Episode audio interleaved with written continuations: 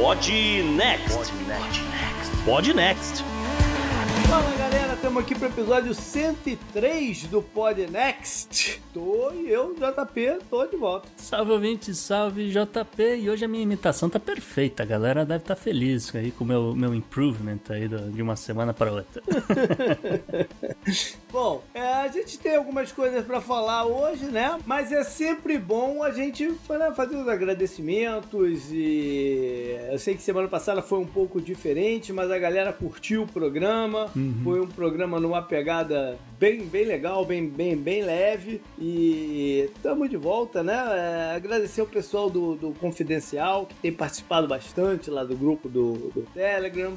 Estamos uhum. chegando bem perto do, daquele gol que a gente colocou inicial. Então vai ter livro já já aí, novidades sobre livro sorteado já já aí para vocês. Uhum. E é isso, né, Gustavo? É isso aí, JP. Agradecer a todo mundo que mandaram mensagens aí de apoio, né? Aconteceram várias coisas durante a semana também, então acho que a galera é, se movimentou, até pessoas que a gente nem esperava começaram a mandar mensagem pra gente, tudo. E a gente ficou muito feliz, na verdade, com isso tudo, então valeu, valeu aí. E JP, a gente tem um bocado de assunto, então bora é? pro programa, né? Bora lá.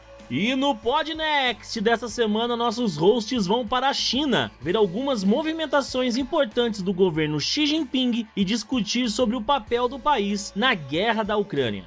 A personalidade da semana vem da Alemanha e tem um Florida Man que, por falta de um, resolveu encarar logo dois tigres. No bloco da ciência, uma descoberta chinesa quanto ao uso do café de artistas na antiguidade. Tudo isso além da agenda da semana e da dica cultural. Ouvintes do Podnext Confidencial ainda terão acesso a uma estatística lá da Califórnia. O Good Vibes vem da Flórida e o bizarro extra é uma história sem pé nem cabeça de um sujeito da Dakota do Norte que foi preso em Kiev, na Ucrânia. E aí, bora pro programa?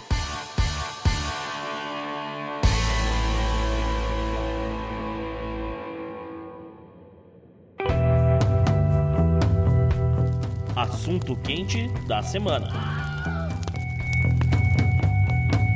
Então, o assunto inicial de hoje é China. Já tem um tempinho por diversas coisas que têm acontecido pelo mundo, né? A gente ficou muito focado na guerra, ainda tá, a guerra vai ser é. assunto hoje aqui também, mas a gente acabou deixando a China um pouco de lado, mas não é porque coisas não estavam acontecendo na China, muito pelo contrário. A China está passando por um turbilhão político, social, em diversas frentes. A gente vai tentar dar uma clareada nessa situação aqui hoje. É isso aí, JP. Então, é, eu acho que a gente pode começar, na verdade, falando, acho que a, a maior novidade e a que me chamou mais atenção essa semana, que foi o parlamento chinês ter ratificado a Convenção Internacional sobre Trabalho Forçado. Aquela coisa, né, que o mundo inteiro está de olho, né, principalmente essa ideia de trazer de volta esse soft power de direitos humanos e principalmente as pessoas preocupadas com o que tem acontecido ou não na, na região de Xinjiang, né, no noroeste do país, onde você tem uma maioria muçulmana, etc. E uh, que tem toda essa coisa de, de trabalho ali da, daquela galera. Então, com isso em mente, e eu, eu acredito também que o, o, parlamento chinês tem isso em mente também, falou, quer saber, eu vou ratificar esse negócio, né, vou reconhecer aí o, as propostas da Organização Internacional do Trabalho, né, uma coisa que eles estavam pedindo há muito muito tempo. E a galera foi lá e assinou. Assinou para meio que dar aquela sossega, né? O resto do mundo,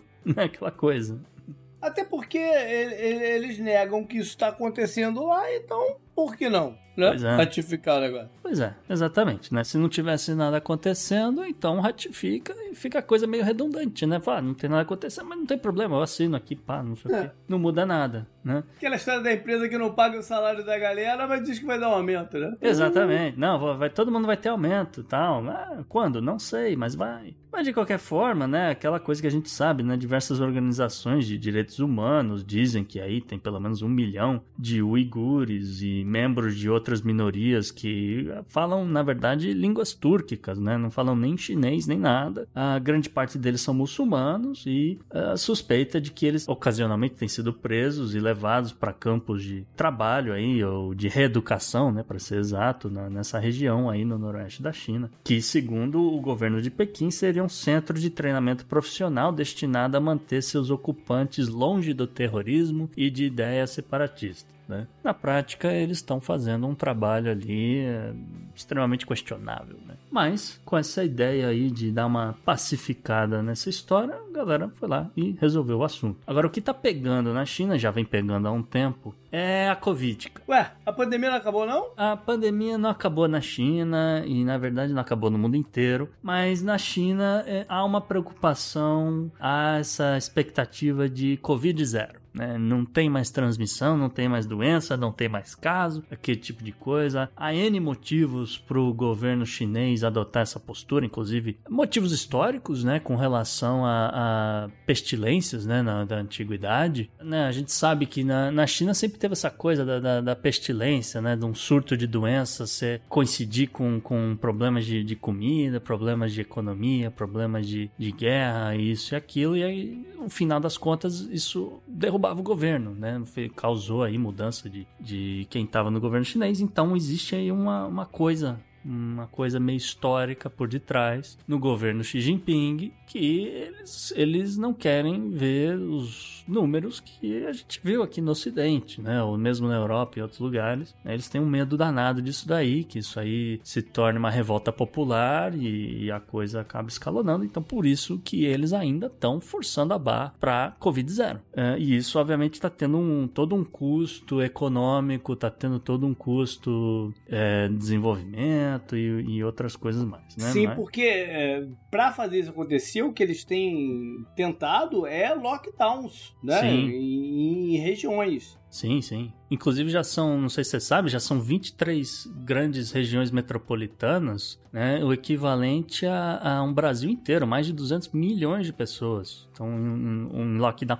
Tem, eh, tudo bem que o governo mais recentemente deu umas relaxadas, que a galera precisava comprar comida. A galera tá ficando muito irritada com esse negócio de não poder né, ir no mercado para comprar comida. Né? Agora, quando faz o lockdown, tem diminuição de produção. O, o, resto do mundo não tá mais fazendo isso. Exatamente. Né? O resto do mundo tá num nível de vacinação mais avançado do que a China. Uhum. Então a transmissão tá menor e, e os caras estão tendo ainda que fazer lockdown. E mesmo com lockdown, eles têm batido recordes de casos diários. E a gente sabe Sim. que quando eles divulgam um número, aquele número provavelmente é muito maior. Né, uhum. do que o, o, o que eles divulgaram. Então, a China, que foi a primeira a sofrer com a Covid, está sendo a última a se recuperar plenamente. Uhum. Né? O, que, o que não deixa de ser curioso. E aí uh, o país também tem adotado algumas medidas que também só pioram, né? Piora a coisa. Então, por exemplo, essa semana eles suspenderam o sexto frigorífico brasileiro de exportar carne para lá, porque segundo o governo eles têm uma suspeita de que o vírus estaria na,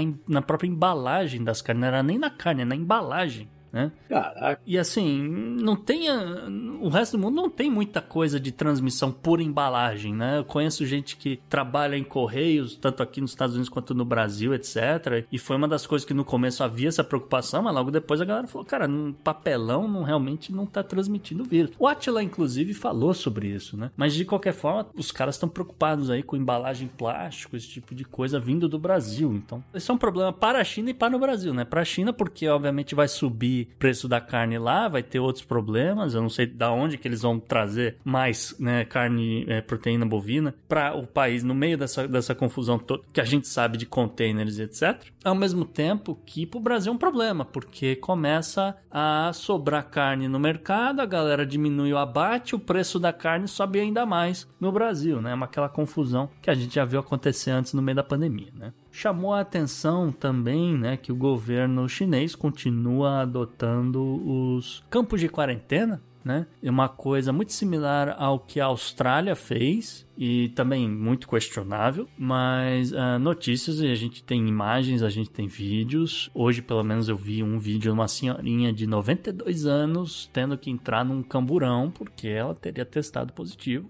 Por outro lado, os campos, né? O, o, soa muito pior do que realmente é a coisa porque na verdade são, são grandes alojamentos, as pessoas ficam lá deitadas, elas têm todo o cuidado médico, realmente. É diferente daqueles hospitais iniciais. Isso, né? é bem diferente. diferente. Bem, Lembra, bem no diferente. começo da pandemia que eles subiram aqueles hospitais e, e era pô, uma parada sinistra aquilo, porque Total, tava não, morrendo é... gente a rodo, né? E, uhum. É, é, diferente. Mas de qualquer jeito é o que você falou, a conotação é ruim, porque te vem na mente é, um monte você fala de campos de né? coisa e para ônibus no meio da madrugada. Olha, a senhora testou positivo, vem com a gente porque vem vai. Vem de tudo na cabeça, né? Vem de Segunda Guerra Mundial a série da HBO do Years and Years, né? Vem Exatamente. Exatamente. E, bom, não tem idade. Então, como eu falei, tem uma senhorinha de 92 anos, mas há relatos de, de crianças e, e bebês. Eu não sei se chegou ao ponto de separar dos pais, né? Mas, é, ah, testou positivo, tem que vir com a gente e acabou. Então, não sei, né?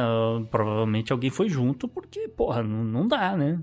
É outra parada. E ainda ligado à Covid, mas a gente sabe que é a consequência que a coisa do abastecimento, um assunto que vira e mexe a gente tem falado mais do que gostaria, hum, porque no caso aqui da China, pelo menos 27,7% de todos os contêineres do mundo estão parados na China, esperando aí serem embarcados, né, para levar produtos para o resto do mundo inteiro, que continua comprando, continua consumindo, né, ainda e mais continua nesse... faltando coisa para todo lado. E continua faltando coisa para todo lado. Existe uma promessa do governo, né, porque como a gente falou dessa flexibilização, né, existe uma promessa aí de uma, uma melhora até o fim do mês aqui de abril, talvez um, uma coisa um pouco mais normal em maio, mas tá parado. E aí depois é aquele outro problema, que é quando sai da China e começa engarrafamento em Los Angeles, engarrafamento né, na Califórnia, em outros lugares, e porque não dá vazão. Bom, mas não para por aí. Tem outros aspectos e outras situações ocorrendo na, na China, né? Desde uma preocupação com a política interna até coisas né, de, de, de geopolítica, como a ilha,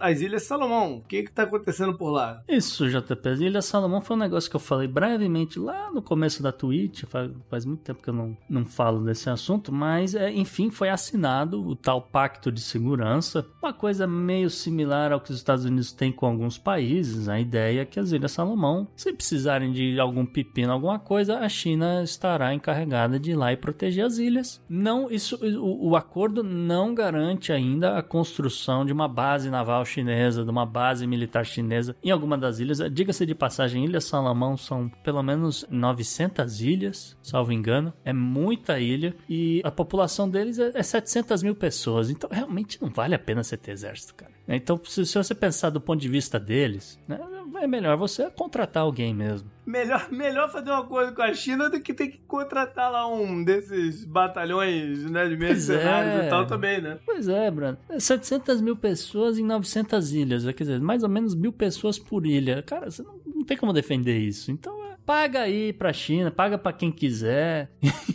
e se livra dessa. Fala... O fato de você pagar pra China não é que a China vai ficar botando os navios lá para fazer guarda costeira na, na, nas ilhas. Pois é. A parada é só é, é, a questão daquele negócio. Você vai atacar as Ilhas Salomão de alguma forma, podendo gerar uma consequente eh, confusão com a China? Não vai. Então pois os é. caras estão pagando só pra, pra ter o nome é. né, da parada que aqui é proteção da China. Pronto. E, e, e, no ano passado a China também botou um caminhão de dinheiro para desenvolver as ilhas lá, para melhorar portos e melhorar mesmo infraestrutura e hospitais, isso aqui, botaram um caminhão de dinheiro. Então, eu, eu não julgo as Ilhas Salomão, né? Mas eu também entendo o lado de Nova Zelândia, na, principalmente da, da Nova Zelândia, que foi o primeiro que se manifestou, porque é mais próximo, né? Que né, o governo Jacinda Ardern falou, cara, isso aí é não tava no meu radar. Isso aqui é um negócio que vai é, desestabilizar aqui a, a, a, região aqui da Oceania, né? A gente não tá preparado para esse tipo de coisa. Ela já foi a primeira a falar. O governo da Austrália já tá um pouco muito mais quieto, né? Não tem muita resposta, porque, né, o governo da Austrália já deu seus pulos, né? Já fez aquele acordo é, lá é. com os Estados Unidos, com o Reino Unido para receber lá os submarinos nucleares, aquele tipo de coisa. Então, eles estão na deles, quieto lá, né? Mas a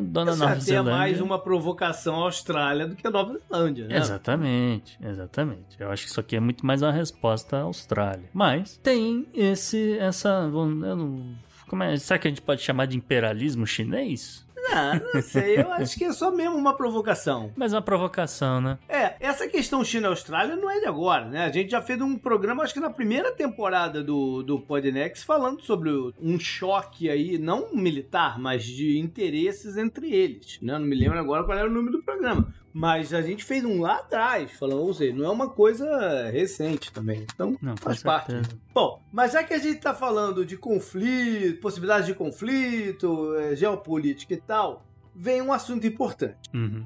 que é o papel da China na atual conjuntura da guerra, da, da invasão, do conflito, chame como quiser, da Rússia lá na Ucrânia. Uhum. E o fato é que o plano do. Eu não sei se o Ocidente era melhor. Vamos falar da OTAN, dos Estados Unidos, encabeçado pelos Estados Unidos e tal, era, desde o início, um estrangulamento econômico da Rússia para que eles parassem a máquina de invasão. Sim. Só que esse plano deu ruim. Deu ruim porque todas as sanções e todas as coisas que foram colocadas, acabou que a Rússia encontrou uma válvula de escape para minimizá-las, que foi via China. Então a China salvou a economia russa e tá dando gás, gás que aí no sentido, né, aleatório, no sentido porque até porque gás tá, tá no meio do, do, do conflito aqui, todo gás, então, mas no, no sentido é, figurativo para a Rússia continuar os seus, seus planos de invasão. Né? Sem, sem a China isso já tinha acabado há muito tempo Ah, com certeza. Não ia ter grana para continuar a fazer o, o, o negócio, né? Então a China colocou alguns canais para a Rússia movimentar a sua economia e fugir desse da- dessa guerra econômica e contrabalancear. Então a gente está vendo um negócio que já era para ter acabado há meses se prolongar desde fevereiro, né? Que tá, que, Uhum. tá rolando a, a invasão. E a semana passada os Estados Unidos veio a público para tentar colocar uma pressão na China Uhum. Porque tentando jogar a bola agora pro lado deles. Falou, agora depende da China pra acabar essa guerra. Foi mais ou menos o que eles quiseram dizer na- nas entrelinhas. Só que aí a questão é o seguinte: a China já fez a parada. Já bancou a Rússia. Pois é. Pra ela fechar a torneira agora, qual seria a contrapartida que ela receberia pra fazer isso, né? Essa é a questão do momento. Acho que é até pior do que isso, né? Não é uma questão de, ah, o que, que vocês me dão pra eu largar a mão da Rússia? A China tá se beneficiando uma monstruosidade do que, a, do que a Rússia tá oferecendo. Então, no final da- das, das contas, JP, Uhum. a China tá feliz com o que tá acontecendo. Ela não tá nem aí pra Ucrânia. A, a preocupação número um da China é economia do mundo continuar tendo dinheiro pra comprar as coisas da China. Essa é a prioridade do, do, do país. Então, pô, tá a situação chata lá na Ucrânia, né? Não sei o que. A China é politicamente correta nesse sentido de dizer: olha, vocês precisam se entender. Poxa, façam aí suas reuniões, cheguem em um cessar-fogo, num acordo e pronto, sabe? Enquanto isso, eu vou continuar comprando gás, petróleo e carvão, tá? E vendendo meus produtos pro resto do mundo que, que tá continuando a vida, né? Exato, né? A invasão, o conflito tá acontecendo lá, mas a vida tá rolando normalmente aqui nos Estados Unidos, na Europa e todos, no resto da Europa e todos os lugares. Exatamente. Né? É, é, uma, é um momento muito estranho que tá vivendo o mundo. né? Sim, é uma, é uma hipocrisia maldita, mas pra todos os lados, né? Não tem ninguém é, muito santo aqui nessa história e tá realmente toda noite indo dormir preocupada com o que tá acontecendo na Ucrânia. Essa que é a verdade. Só um, passar um- alguns números, né, JP? A, a China, antes da guerra, assinou um acordo de 30 anos pra comprar ah, gás russo, né? Esse negócio vai Uhum. até 2050 e pouco. Eles estão comprando coisa de 10 bilhões de metros cúbicos de gás para N propósitos, tá? E pagando em euro, porque a Rússia falou: eu vou precisar de euro, eu gostaria que vocês pagassem em euro. O resto do mundo, a Europa, não Paga vai. em rublo. A É, Europa paga em rublo, a China paga em euro. É o maluquice que tá o mundo hoje, né? na, na, na verdade, acho que tem pouca gente pagando em rublo, mas a, a eu Rússia sei, precisa foi- pagar foi- as dívidas foi o- dela, né? Foi a, a, a- a brincadeira, é, não, vamos não, dizer não, assim, eu- que eles fizeram, né? Não, eu sei, mas assim, só pra esclarecer a coisa, né? A Rússia precisa se abastecer de, de euro pra pagar suas dívidas, porque, sei lá, tem um empréstimo de um banco X da Europa, só quer receber em euro. Eu não quero pagar em rublo, né? Aquela coisa, né? Que, que são dois problemas que a Rússia tem, que é manter a, a moeda relativamente estável e honrar seus compromissos. Os Estados Unidos têm feito de aba 4 para impedir que a Rússia consiga honrar seus, com- seus compromissos pagando em dólares. Mas, tanto a Índia quanto a China, né, também não podemos esquecer da Índia, eles têm feito os pagamentos aqui que a Rússia pediu em dólares, né? Ou, no caso específico do gás aqui que está indo para a China, em, em euros. Assim, eles pegam esse dinheiro, só gira. Pega, ah, eu tenho que pagar um título aqui, não sei o que lá, então vou lá e pago com esse dinheiro. Só que internamente na, na Rússia, gira o rublo. Entende? Então vai para o Banco Central da Rússia, aí o Banco Central da Rússia vai pagar o fornecedor em rublo, vai pagar isso, né? e ele vai comprar essa dívida e depois vai dar um jeito de fazer o dinheiro chegar da onde tem e que chegar. O rublo já voltou ao normal, ao valor normal. Lembra lá no começo exatamente. da guerra que ele despencou para, não sei, já voltou. Já, já voltou, voltou pro patamar anterior.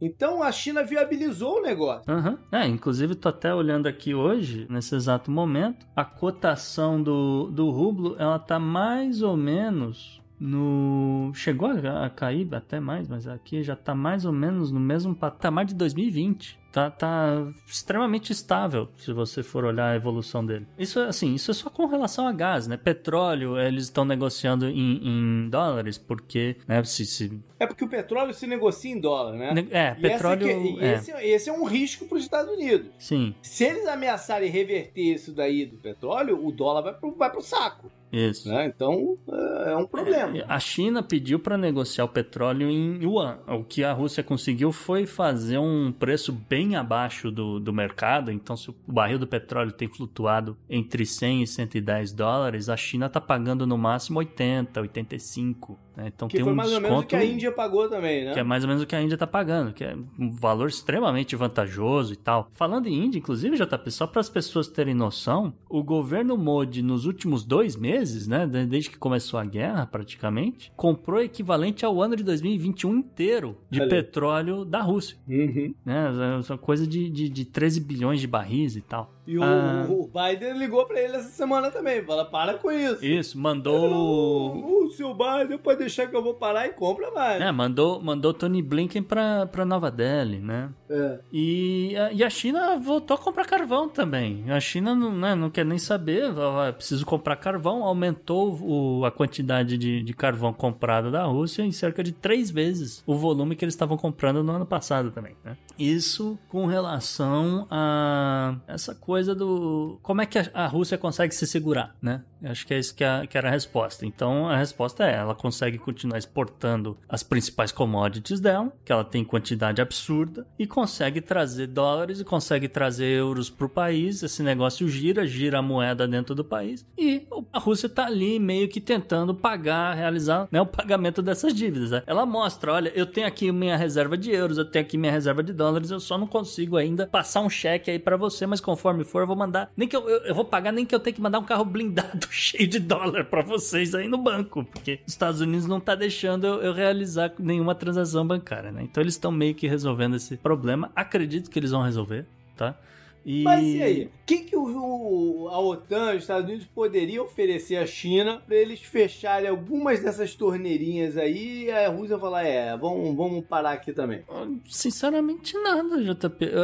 Como eu falei. Não, nada a... não. Você tem do mínimo ao máximo. O máximo, por exemplo, seria Taiwan. Mas Taiwan Duvido. não vai rolar. Não, Taiwan não, não vai rolar. Né? O que, que você acha? Se, se, os Estados Unidos viesse a público e dizer, é, realmente a gente olhou bem a situação aqui, e não tá acontecendo nada com os uigures mesmo. Não, é impossível, Basta? porque os caras, como eu falei, eles acabaram de assinar aí um negócio. Então, eu, eu duvidaria. Eles um negócio lá. E, e, isso tem meses depois que o próprio governo Biden falou em, em genocídio uigure também. Então, então os caras não vão vir, voltar ele atrás. Ele pode vir a público e falar: olha, é, a gente olhou bem, não é bem assim, foram alguns reports exagerados e tal, papapé. É, mas é o suficiente para a China? É, é, essa é a pergunta, não é? Não, não é. Então, aonde que no meio do caminho aí pode se chegar alguma coisa, né? Essa é uma questão ah. que os Estados Unidos têm que pensar, porque se a China não fechar essas torneirias, essa guerra vai longe. Não, em termos de oferta, eu acho que não tem nada que ele realmente possa oferecer. Eu, eu acho que tem o inverso. Eu acho que tem o inverso, que é os Estados Unidos comprar a briga e falar, olha, minhas sanções não estão dando certo porque tem um monte de país que continua fazendo negócios com a Rússia. Então eu vou começar a sancionar a Índia, eu vou começar a sancionar a China. E aí é Mas um aí- pepino Aí gigantesco. É um pepino, é um pepino gigantesco. Eles não vão, não estão afim de, de entubar esse pepino. É, pois é, é o, é o único. Você, você falou, é, eu quero alguma solução. A solução seria essa: falar, ok, China, então a gente não faz mais comércio com você. Entendeu? Porque vocês estão assim, são aliados aí de uns caras que a gente não gosta. É, e, e- e não vão fazer isso. Sabe por quê? Só peço pra eles anunciarem com antecedência pra eu correr no Walmart e comprar pelo menos uns 5 meses de estoque, né? Porque vai, vai, vai acabar tudo aí na parada. Vai acabar tudo, exato. Mas não vai, não vai acontecer também, porque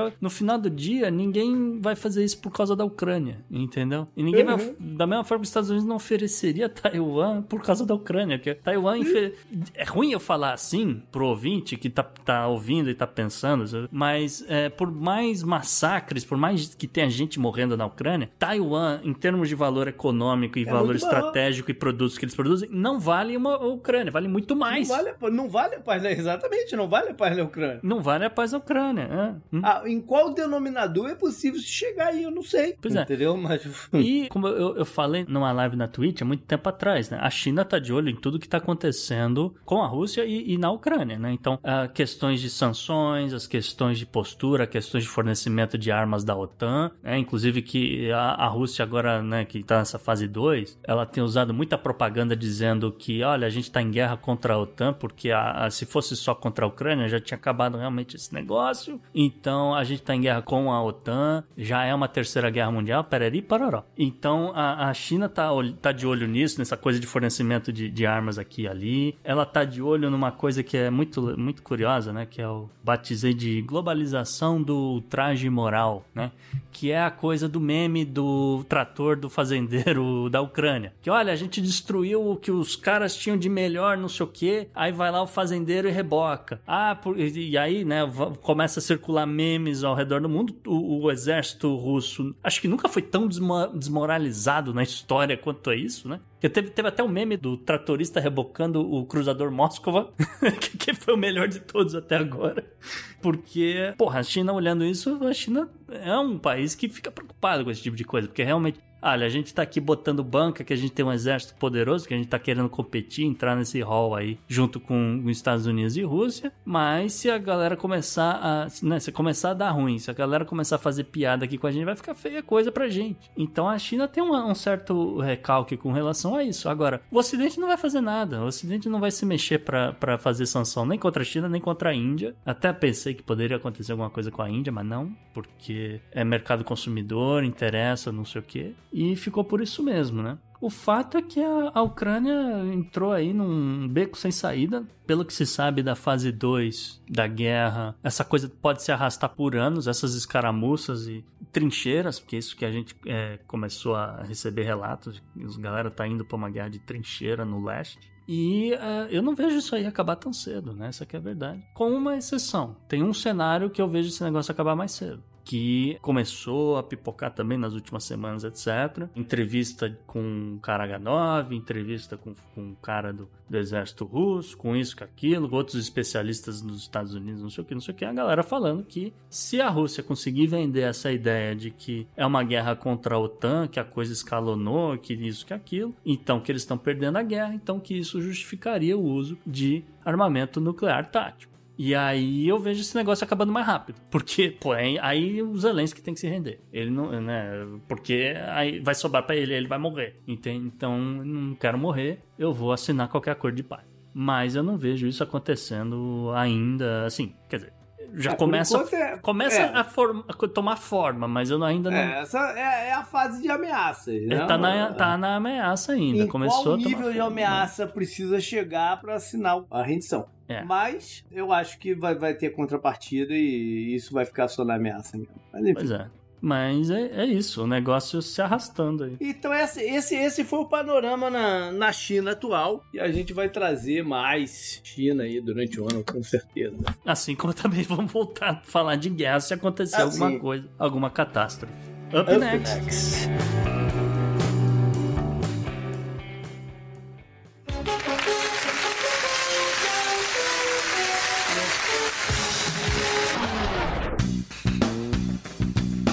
Personagem da semana é o chanceler. Pode se chamar ainda de novo chanceler ou já não dá mais para chamar de novo chanceler alemão Olaf Scholz? Eu acho que dá, porque tem só quatro meses, né? Tecnicamente ainda é o recém-empossado.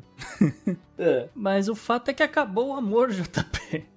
Já, já acabou, encheu o saco. Técnico, técnico do Botafogo, cara. É, não deu certo, não, né, a galera não tá curtindo o fato. E assim, é mais a imagem dele, porque hoje ele é o líder do partido, o SPD, e uh, sobra para ele, no final das contas, né? E a aprovação dele vem caindo aí, desde o, deu uma acentuada desde o início da guerra da, da Rússia com a Ucrânia, e uh, principalmente porque a população acusa ele de uma falta de postura mais firme da Alemanha. A galera esperava muito mais e os níveis de aprovação dele já começam a se aproximar de níveis de Jair Bolsonaro e Joe Biden. Eita, eita. É, tá, tá feia coisa, brother. Ele chegou a ter 50 e pouco por cento de aprovação, segundo a, a Morning Consult, que é da onde eu tirei os dados, e, e, o dado mais recente dele tá ali com 38%, o Biden tem 39%, e o Bolsonaro tá ali no 30 e poucos também. Acho que o Trump chegou a bater 31, alguma coisa assim, né? Foi, foi, foi, foi. Mas, é bom, essa Morning Consulta, especificamente, é, é,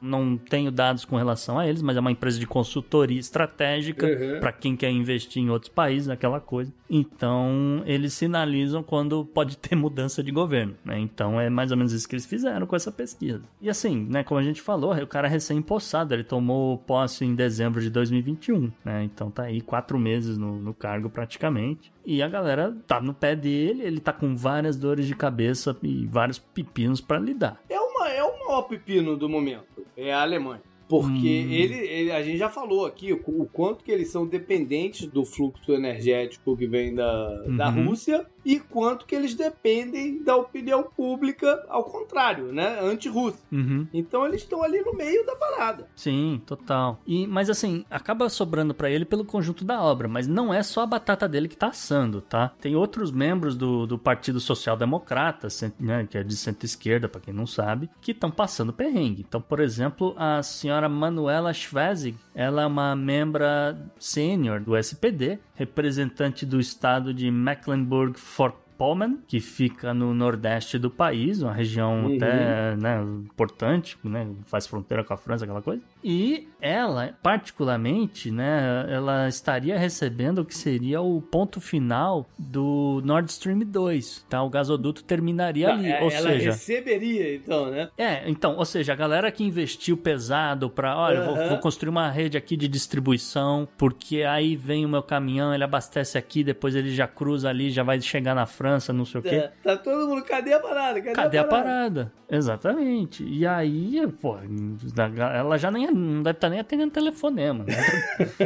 Disse que eu não tô, sei lá. E, e o pior de tudo é que vazou documento, JP. Vazaram documentos, o jornal Welt publicou esses documentos que mostravam justamente que a Manuela ela estava cooperando em diversas instâncias com a Nord Stream 2 AG, AG, que é uma subsidiária que a Gazprom criou para realizar a obra, tá? Então ela meio que estava fazendo um lobby para dizer não traz pro meu estado esse negócio que isso vai ser bom e por aí vai, né? Assim, claro que não é só o SPD. Todo o projeto do Nord Stream, Nord Stream 2 recebeu o apoio do, da CDU, da Angela Merkel. A gente já falou sobre isso, mas a percepção do público alemão associa o, o gasoduto, a importação de gás russo principalmente, ao SPD. Até porque esse negócio começou, né? Já, já explicamos aqui com o ex-chanceler, né? Sim. O Gerhard Schröder, que era do SPD. Sim que se eu, não, se eu não me engano, tá morando na Rússia. Pois é. Pois é. Assim. Porque ele, justamente, porque ele primeiro começou ali fazendo um lobby e depois ele acabou recebendo o convite para fazer parte de cargo de alto escalão e board de empresa, comitê de acionista e não sei o quê. E eu não duvido nada, ele tá né,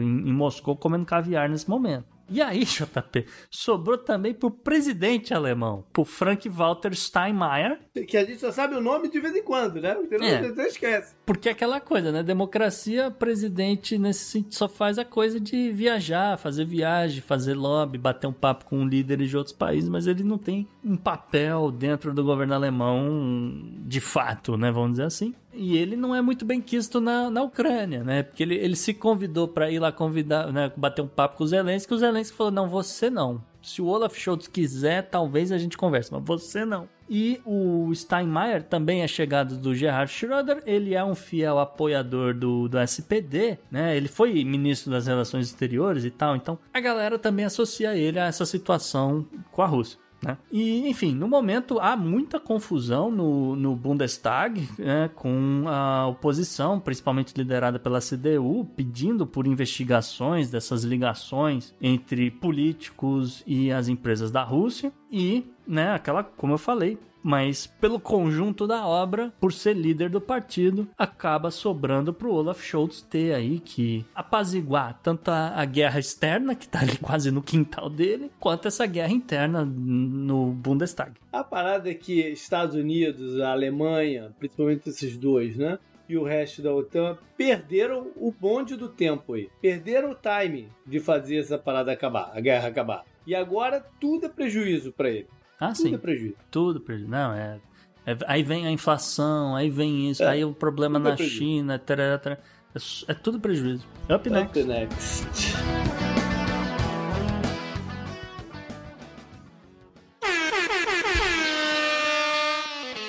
Who runs naked through a dairy farm? Florida man, Florida man.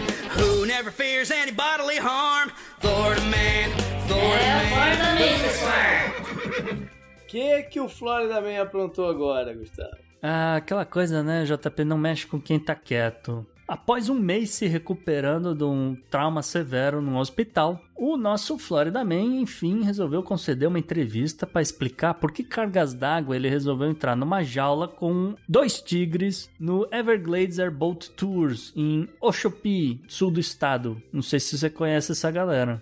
É. Não, não conheço o Tupi, não. Não tem a ver com a galera lá daquele Tiger. Ah, Tiger.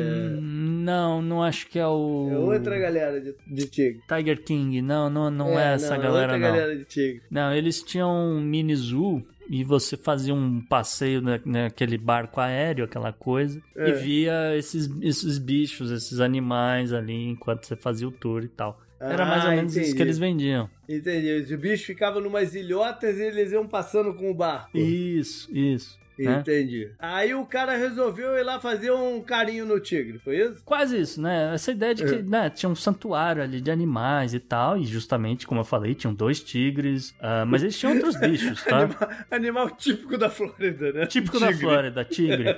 E tinham dois leões, eles tinham algumas lontras, ah, tartaruga, jacaré, crocodilo e tal. Segundo o Florida Man, ele estava trabalhando ali no, de mecânico num dos, dos barcos da empresa. E quando ele, ele resolveu dar um, um pulo no barco onde estava a tigre si- siberiana de 18 anos, a Daisy, e junto de um tigre de bengala, o Duruba que tem 15 anos, né? Ele viu os bichos ali comendo aquela coisa e falou: Ah, estão numa jaula, vou ver de pertinho. A Florida Man falou: Eu vou. Ele notou que tinha um pedaço de frango ali no chão da, da gaiola ali perto, e aí ele falou: Ah, eu vou fazer uma, uma boa ação, eu vou pegar esse pedaço de frango e vou jogar ali pro tigre. No que ele foi jogar pro tigre, o tigre foi lá e puxou Peraí, ele. eu tô tentando visualizar o, o- a cena. Ele parou o barquinho na Isso. ilhota, vamos dizer assim, que tava os dois tigres, olhou o frango, falou aí, o frango ali, vou jogar ali pros caras. É, falou: vou, Desceu. vou, vou ver de perto, vou ver de perto. Desceu, Aí quis entregar o frango, foi chegar mais perto da jaula, o tigre foi lá e puxou ele. No que ele foi arremessar o frango ali de perto, não sei o que, ele escorregou, caiu, um dos tigres foi lá, puxou ele Uh. e mordeu uma mão, o outro tigre logo depois veio e mordeu a outra mão, e nessa coisa ele ficou ali com as duas mãos presas dentro da boca do- dos dois tigres, entende? E aí, o, né, o- eventualmente ele, ele desmaia de dor e do ferimento grave, aquela coisa. Eventualmente alguém encontra ele e, pô, o cara tava, né, bem machucado, né, até o mãos e braços naquela coisa. Ele chegou a perder a ponta do dedo médio do, da mão esquerda, hum, mas assim, ele, ele no final das contas ele, ele ainda tem movimento no- nas duas mãos e no- nos dois braços, tá? É, Eu achei que a conclusão é que o cara tava morto. Se ele só perdeu um pedaço do dedo, porra, o cara ganhou na Mega Sena, mano. É, O cara ele deu, entrou na- deu muita o cara sorte, entrou né? na jaula dos tigres. A única coisa que ele perdeu foi um pedaço do dedo? Tá no lucro, né? No lucro? Pô, o cara, pensa o que aconteceu lá com aquele mágico lá de, de, de, Ah, de é, Las pô. Vegas, não? Foi o, Não, o o Siegfried foi lá. destroçado pelo tigre que ele conhecia há anos. O cara entrou na jaula com dois tigres e perdeu a pontinha do dedo. Pois é.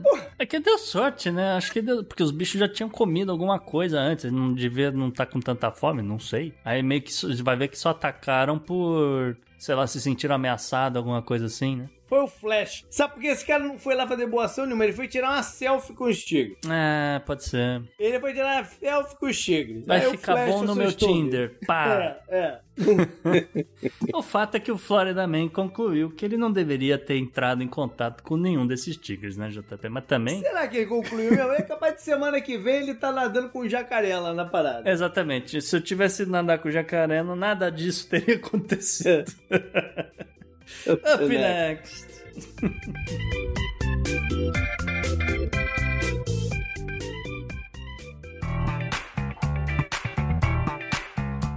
Não é feitiçaria, é tecnologia.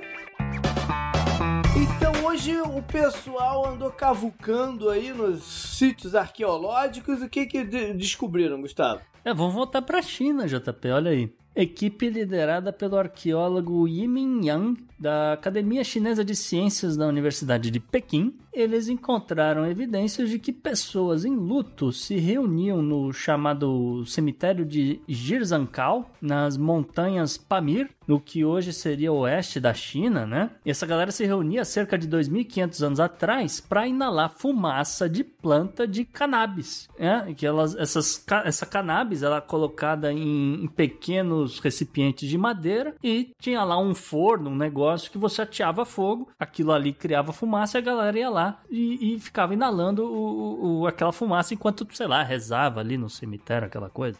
Os altos níveis do composto psicoativo THC da cannabis, né, seriam suficiente para induzir, obviamente, estado alterado de consciência, né? E eles encontraram resíduo químico, né, de THC, etc, na- nas fogueiras ali desenterradas próximos aos túmulos, né? Que praticamente confirmam ou fornecem mais evidências, né, que a, É. de consumo mais antigo de cannabis no mundo. Obviamente que os pesquisadores, os arqueólogos, eles, eles não descartam que isso também poderia fazer parte de, de rituais com a ideia de se comunicar com os mortos ou eh, de entrar no mundo espiritual, aquele tipo de coisa, né? Uhum. O fato é que restos de cannabis de, da idade comparável, né, com o que eles já tinham encontrado em vários outros túmulos na Ásia Central, né, incluindo, por exemplo, nas montanhas Altai da Rússia, que é localizada ali cerca de 3 mil quilômetros dessas montanhas Pamir, também já tinham sido descobertas, né? O fato é que eles encontraram aqui no cemitério de Jirzankal, né, o meio que oferece aí uma, uma visão ainda sem precedentes de como a maconha foi inicialmente usada como uma substância para alterar a mente, né? Um- mas também com, com essa ideia. Minimizar, se, se era na parada do luto, é mini- minimizar um pouco a tristeza, Isso, pra, é né, isso que eu ia dizer, é. pra, pra com um certo conforto aí num, num momento aí de, de tristeza, né? Aquela coisa. Ah, o- já é sabido, né? Isso aí de outros carnavais, de outras escavações, que asiáticos orientais já cultivavam cannabis há pelo menos 6 mil anos atrás, mas com a ideia de consumir a semente né? Porque a semente é oleosa, a gente já falou do benefício de óleo de cannabis por aqui, né? E assim como a gente já falou também do uso de fibra para fazer roupa, para fazer corda e assim por diante, né? Com, com as folhas. Mas a, a ideia aqui é que a galera tava usando o psicoativo. As primeiras variedades de cannabis cultivadas no leste da Ásia e em outros lugares, né? Seriam ali formas mais selvagens da planta e elas continham baixos níveis de THC comparados com o que a gente tem atualmente, né? Algumas das primeiras evidências de pessoas que utilizavam maconha por N motivos, né? Inclusive vem do historiador grego Heródoto, que escreveu sobre o consumo de maconha há cerca de 2.500 anos nas estepes da Ásia Central, cerca também de 2.000 quilômetros a oeste das montanhas Pamir. Ou seja, a Ásia inteira estava numa onda. Tava disseminada. é, Tava disseminado, né? Porque a gente tá falando de grandes distâncias aí. grandes, né? 2 mil quilômetros é. É. coisa pra caramba, considerando É. que você vai de. Não é nem cavalo, porque não tem nem cavalo pra Uhum. isso, né? Ah, não. Tava disseminado. Mas fica aí a título de curiosidade aí, ó, a descoberta na China. Beleza. Up next. Up next.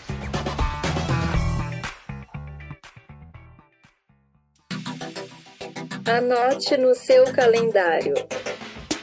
E JP, o que, que você traz na agenda da semana, agenda do passado? Vamos lá, começando com a agenda do presente. Semana que vem tem o draft da NFL. Olha aí. É, é o evento esportivo barra não esportivo mais assistido do mundo. Essa maluquice sem, sem tamanho de ver uma pessoa ler nomes que você não tem ideia de quem sejam, é bate em audiência os jogos da, dos playoffs da NBA. Pra vocês verem Fraco o não. quanto, o quanto que o americano é louco. Mas é bacana de qualquer jeito. Bom, vamos para a parte histórica então.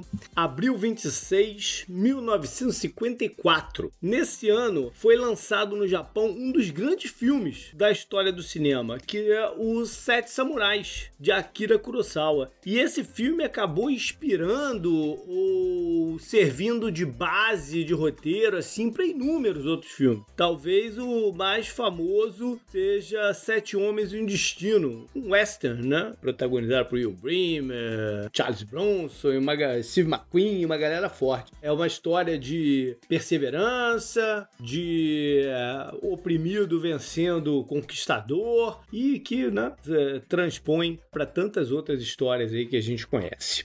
Vamos agora para abril 27, 1865. Nesse ano aconteceu o, o que é considerado até hoje o maior desastre marítimo dentro dos Estados Unidos. E quando eu estou falando dentro, foi num rio, no rio Mississippi, né, que é um rio gigantesco. É, nesse dia, um barco né, movido a vapor chamado SS Sultana, ele explodiu. E a parada do Sultana era o seguinte, ele era um navio, ele era um barco grandinho que tinha autorização para levar mais de 300 pessoas, né, pelo rio, e ele saiu de New Orleans para chegar em Vicksburg. Era o destino final, final não, parcial, né? Final ali. Porque é, lá eles iam pegar soldados da União que tinham acabado, a Guerra Civil tinha acabado há pouco tempo, e eles iam levar esses soldados de volta para o norte. E o governo estava pagando uma grana preta para fazer isso. Eram 5 dólares por soldado e 10 dólares por oficial que eles levassem. Pra época era dinheiro pra caramba. Então os caras estavam loucos para chegar lá. Numa parada em Memphis, o cara que cuidava da manutenção então falou: ó, tem uma parte aqui do, do- dos boilers, né? Que precisam ser trocadas. Tá, tá ruim. E aí o capitão, que era acionista do barco, falou: não, remenda aí que a gente tem que chegar lá. Depois que a gente levar os caras pro. Não, de volta, a gente conserta isso. Mas agora dá uma remendada. E aí eles foram até lá e tal. E saíram de Vicksburg com simplesmente 2.300 pessoas. A capacidade era 300 e pouca. Eles saíram com 2.300, sendo que desses 2.300, do- 2.100 eram soldados, entre soldados e oficiais. Deu ruim, o navio explodiu e matou já de cara mais de centenas de pessoas, outras, outras tantas foram jogadas nas águas do Mississippi, que estavam bem geladas e tal. E o final da história é que mais de 1.700 pessoas morreram. A causa decretada foi água insuficiente no boiler. A supercapacidade nunca foi mencionada no, no, no relato final. Então vamos finalizar com abril 28, 1969. A gente está aí em épocas né, de, de, eh, resultados finais das eleições da França, mas nesse dia lá, o presidente Charles de Gaulle, que dá nome ao aeroporto, né, herói de guerra e tal, ele renunciou à presidência. E curioso que não, não é a primeira vez que ele, que ele renuncia. Né? O de Gaulle foi o cara que conseguiu movimentar o exército francês durante a Segunda Guerra Mundial, enquanto a França tinha capitulado para a Alemanha. Né? Ele movimentou os exércitos das colônias e tal. Ele ele ele estava fora da França e aí ele, quando os aliados então desembarcam lá na França, ele, ele vai também para Paris. Logo depois ele é eleito presidente. Só que ele renunciou um pouco um ano depois, dois anos depois, dizendo que a Constituição e tal não dava poder suficiente para ele fazer o que precisava e tal, e renunciou. E aí, mais tarde, ele cria um partido para tentar, né, reverter aí as coisas da França e tal, mas não dá muito certo não. Ele se aposenta, só que aí rola uma crise séria, que foi a, a revolta lá na, na Argélia em 58. E aí chamam ele, porque né, a crise estava brava, chamam ele para apaziguar e tal, não sei o que. Ele age e logo depois ele é eleito o presidente da França de novo, depois de uma revisão na Constituição. E ele passa mais de 10 anos como presidente, né? Só que nesse período, uma coisa interessante que ele fez foi retirar a França da OTAN, porque ele achava que o papel da França estava muito de coadjuvante lá na parada e tal. Ele tirou, é, fez outras coisas e tal. Só que aí em 68 a moral dele, né, o, a popularidade começou a cair muito por causa de problemas econômicos e revoltas contra coisas nucleares e tal. E ele no ano seguinte, em 69, então, ele renuncia pela segunda vez. E ele morre no ano seguinte da renúncia. Up, Up next. next.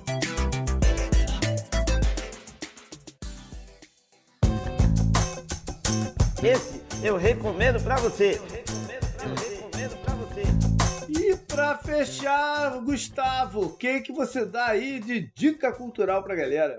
Pois é, JP, eu tô muito amarrado. Eu gostei muito de uma série do, da Apple Plus que estreou não tem muito tempo, acho que tá na metade da temporada, na verdade, ela é chamada Slow Horses. Que slow horses vem daquela expressão dos Estados Unidos, né? Que você tem as melhores pessoas ali que trabalham para você e você tem os slow horses, né? As piores pessoas que trabalham ali numa firma, numa empresa e tal. E a ideia aqui do slow horses, na verdade, são pessoas do MI5. Então, são agentes ou que direto ou indiretamente trabalhavam ali no dia a dia dos agentes secretos, né, do Reino Unido e que por algum motivo eles fizeram algum, alguma merda, fizeram algum alguma coisa que não deviam e foram parar para trabalhar com a galera que é conhecida como sendo os Slow Horses do MI5. E o chefe dessa galera é o Gary Oldman. E ele tá sensacional nessa série. Ele tá até meio engraçado, ele tá irreconhecível, ele parece muito Olavo de Carvalho, fisicamente, né? Não no papel em si, mas fisicamente ele tá igual o Olavo, cara, é assustador. E ele é, um, é uma pessoa extremamente nojenta, uma pessoa extremamente asquerosa, mas ele é o chefe dos caras, e os caras devem, né, respeito e tudo mais a ele, que é o, né, o principal ali do cuidando desse grupo e tal. E eles se metem numa confusão danada que envolve o Paquistão. É, e, e, enfim, aí acontece vários desdobramentos, etc. Rapaz, vou ter que, vou ter que acabar assinando a Apple Plus, cara. É baratinho, é isso que quer dizer. É, é... Não, o problema não é o barato, o problema é que eu não consigo assistir tudo que eu quero nas outras. Eu vou ter que dar um gás aqui nos últimos da HBO e vou trocar da HBO pra, É. pra Apple Plus momentaneamente. Porque, tem, né, porque o, o, o conteúdo deles tá, tá num nível muito bom, pelo que eu tenho escutado. Altíssimo, tudo, tá no né? nível alti- Então, é, isso é uma coisa que até às vezes vale a pena explicar para as pessoas. O, a Apple fez um acordo com a Warner, né? Então eles pegaram diretores e, e todo o, o- o aparato da estrutura, né? Da, da, da HBO barra Warner, né? Que fa- fazia ali as, as séries pra HBO, botaram um caminhão de dinheiro nessa gente e falar, olha, eu quero uma série sobre tal tema, tal tema, tal tema, porque é o que o meu algoritmo mais ou menos está dizendo. É, se puder, eu quero com esses atores aqui, entregou uma lista gigantesca. Então, eles têm filme com Tom Hanks, eles têm coisa com a Jennifer Aniston, eles têm esse filme, esse, esse seriado aqui que eu acabei de falar, né, do Slow Horses, que tem o Gary Oldman. Aí eles, eles pegaram Ted Lasso, que é uma coisa maravilhosa, e vai estrear aí a terceira temporada daqui a uns meses. E, e por aí vai. Tem muita coisa boa, muita coisa mesmo. E é, como eu falei, aqui pelo menos nos Estados Unidos é muito mais barato que a própria HBO. e, bom, e eles acabaram de ganhar o Oscar, né? Eles, eles ainda teve isso. Eles soltaram o filme do Oscar pra quem era assinante lá pra novembro, né, do ano passado. E, e ainda teve essa, faturaram o Oscar de 2022. então, enfim, pra quem tiver, para quem tiver curiosidade ou não, se não também aquela coisa, em todas as bibliotecas por aí do, das internets é capaz de vocês encontrarem os episódios aí de Slow Horses. Então, beleza. Foi esse então o programa. Espero que tenham curtido. Semana que vem estamos de volta com mais coisas. E nesse meio do caminho, se quiser trocar uma ideia com a gente, pode ser pelo e-mail para o contato arroba opodnex.com ou pelas redes sociais. No Twitter, por exemplo, meu direto é o JP Miguel. E também tem o Gustavo no arroba alerta underline podnext. Lembrando que o Podnext você segue no Twitter, na arroba o Podnext, no Instagram Podnext, mas se você procurar Podnext, você encontra a gente em qualquer rede social, isso aqui é a verdade. E por hoje é isso, mas faz tempo que a gente não recebe feedback da galera, né, JP? Assim, verdade, por e-mail. Faz tempo que a gente não faz leitura de e-mail. Verdade, verdade. Foi uma boa oportunidade esse programa aqui. É, exatamente. Valeu, galera. Até mais. Valeu, um abraço. Tchau, tchau. Até a próxima.